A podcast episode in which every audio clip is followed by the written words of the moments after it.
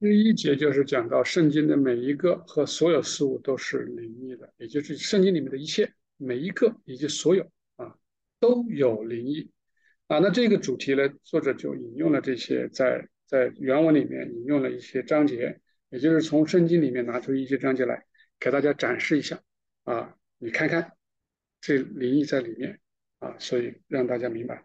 所以关于这一节我就呃少解释，我就直接。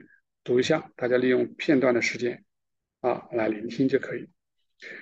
他说举例说明更易理解，与约翰福音启示录里说的这些话。我观看见天开了，有一匹白马，骑在马上的称为诚实、诚信、真实。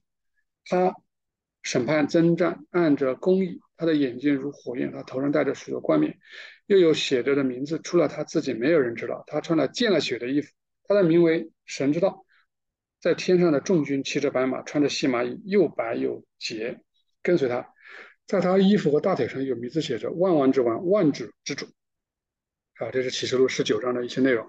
他说：“若非从内意思考，无人能知其中究竟。”很明显，每个词都代表或者象征着什么事物。正如所说的，天开了，有一匹白马骑在马上的，他审判征战，是按照公义。又说他的眼睛如火焰，头上戴着许多冠冕。又有写着写着的名字，除了他自己，没有人知道。他穿了溅了血的衣服，在天上的众军骑着白马，穿着细麻衣，又白又洁。在他的衣服和大腿上有名字写着，很明显，这里所描述的就是 Word 啊，Word 我们可以翻成道啊，其实就是主，讲的就是主啊，因为这里说了他的名字是，这里说了他的名字是神之道啊，就是。他的 word，他的话，然后又说他有名字，在他的衣裳和大腿上写着“万王之王，万主之主”。从每个词的解释中可以看出，这里描述的是圣经的属灵和内在的意思。天开了，象征性表示圣经的内在意义在天堂里可以被看见了，也能被世间那些人看见。什么人？就是天堂向他们被打开的人，也就是你看见天开了的人。看见天开了，并不是看到天空里面开了一个一道缝，啊，意思就是说，你能够在内心里能明白，原来这是它的内在意义。所谓的属灵属天，其实就是天堂，啊，天堂就是属灵属天之所在。白马呢，就是代表和象征着圣经的内在的理解，啊，马我们知道是理解的意思，啊，啊，白呢就是对它正确的内在的理解。然后骑在马上呢，那可能就是。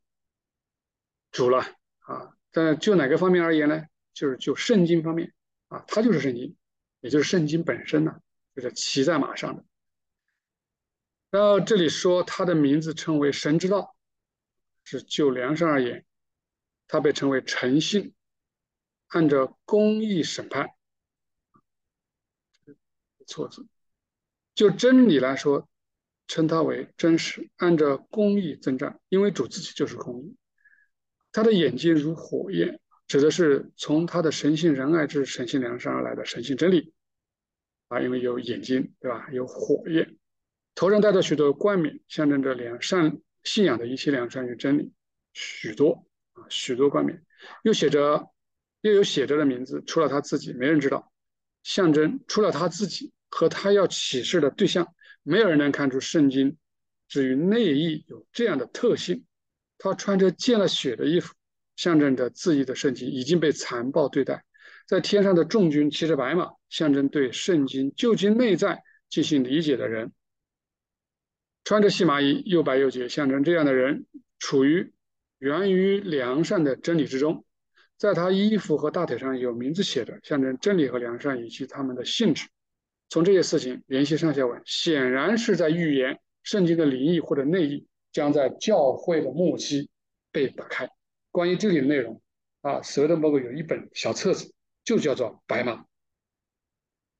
第二节他又举了一个例子，就是启示录里面关于讲到新耶路撒冷城的一些呃一些这个话，然后来告诉我们里面是含着啊灵异的。但是我又看见一个新天新地，因为先前的天地已经过去了。我又看见圣城新耶路撒冷由神那里从天而降，预备好了，就如同心腹装饰整齐，等候丈夫。还说那城有高大的墙，有十二个门，门上有十二位天使。门上又写着以色列十二个支派的名字，城墙有十二个根基，根基上有羔羊十二个使徒的名字。城是四方的，长宽是一样。天使用尾子量了那个城，共有四千里，也就是一万二千斯塔德。长宽高都是一样。又量了城墙，按照人的尺寸，就是天使的尺寸，共有一百四十四肘。城是碧玉造的，城是金金的，如同透明的玻璃。城墙的根基是用各样的宝石修饰的，十二个门是十二个珍珠。城内的街道是金金，好像明透的玻璃。因有神的荣耀光照，又有羔羊为城的灯。列国要在城的光里行走，地上的君王必将自己的荣耀归于那城。这是启示录一二十二到二十四节内容。读这些的人，按照字面来理解的话。那只能就是说，天和地球啊消失了，新的天出现，有一个城啊，四方的城真的会降临地球啊，真的有这样的尺寸，但是这是不可能的啊。所以接下来说，他天使对这个有完全不同的理解，他们从灵性层面理解，人们在自然层面上的理解，就世人在自然层面理解，天使就不会这么理解。新天新地，它的内意啊是理解成。既在天堂里，又在地球上建的新教会，啊，新教会在天上，在地上啊的新教会。那圣城耶路撒冷由天那由神那里从天而降，是该教会的教义啊。新耶路撒冷是讲一个城啊，一般来讲城都是讲教义，长宽高都是一样的，表示这个一切的良善和真理对被理解为一个整体。墙是用来护卫的啊，护卫教理教义的真理。啊保护教育，然后量到城墙，按照人的尺寸就是天使的尺寸，有一百四十四种。那应该被理解为所有那些护卫的真理，从总体而言以及他们的性质。啊，这一百四十四意思就是十二乘十二，啊，十二，这里面很多很多的十二，对吧？是讲的一个整体。然后十二个珍珠的十二个门，啊，也就是引导人进城的一个门，那就是引导入门的这个真理。门上有十二个天使，也是这个意思啊。城墙的根基用各样的宝石，那是指教义的知识，以这样的知识为基础。这个知识不是记忆性的知识，是指我们讲关于真与善的 cognitions 这个知识。以色列十二支派，那是指十二支派啊，就是讲一切了啊，总体和细节。以色列我们用来指教会啊，教会在总体和细节上的一切。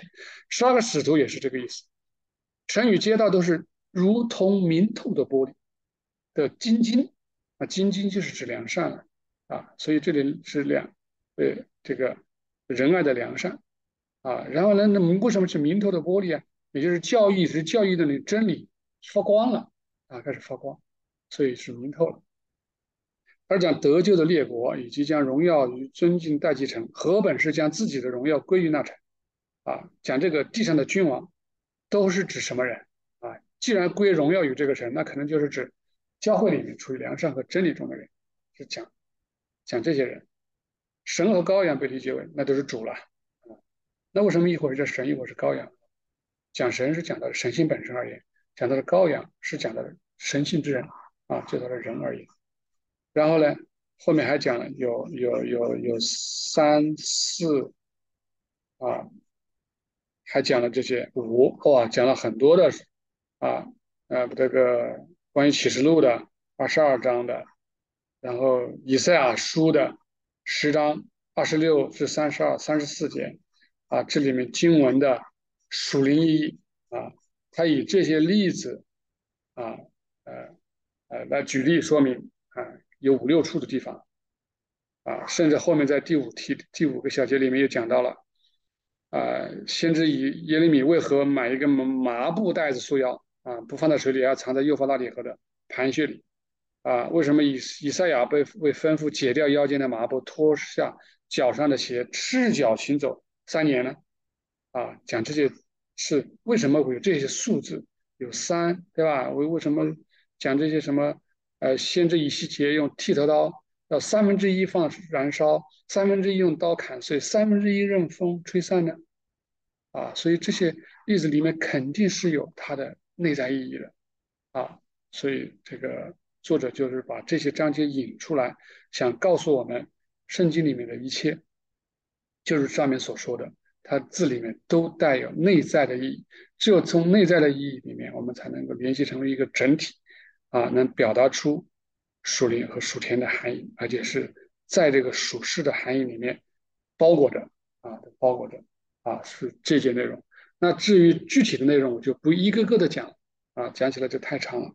这个我们可以自己读，啊，因为讲了圣经的灵异，那这太多了，啊，启示录里面，啊，那个启示录、出埃及记、创世纪。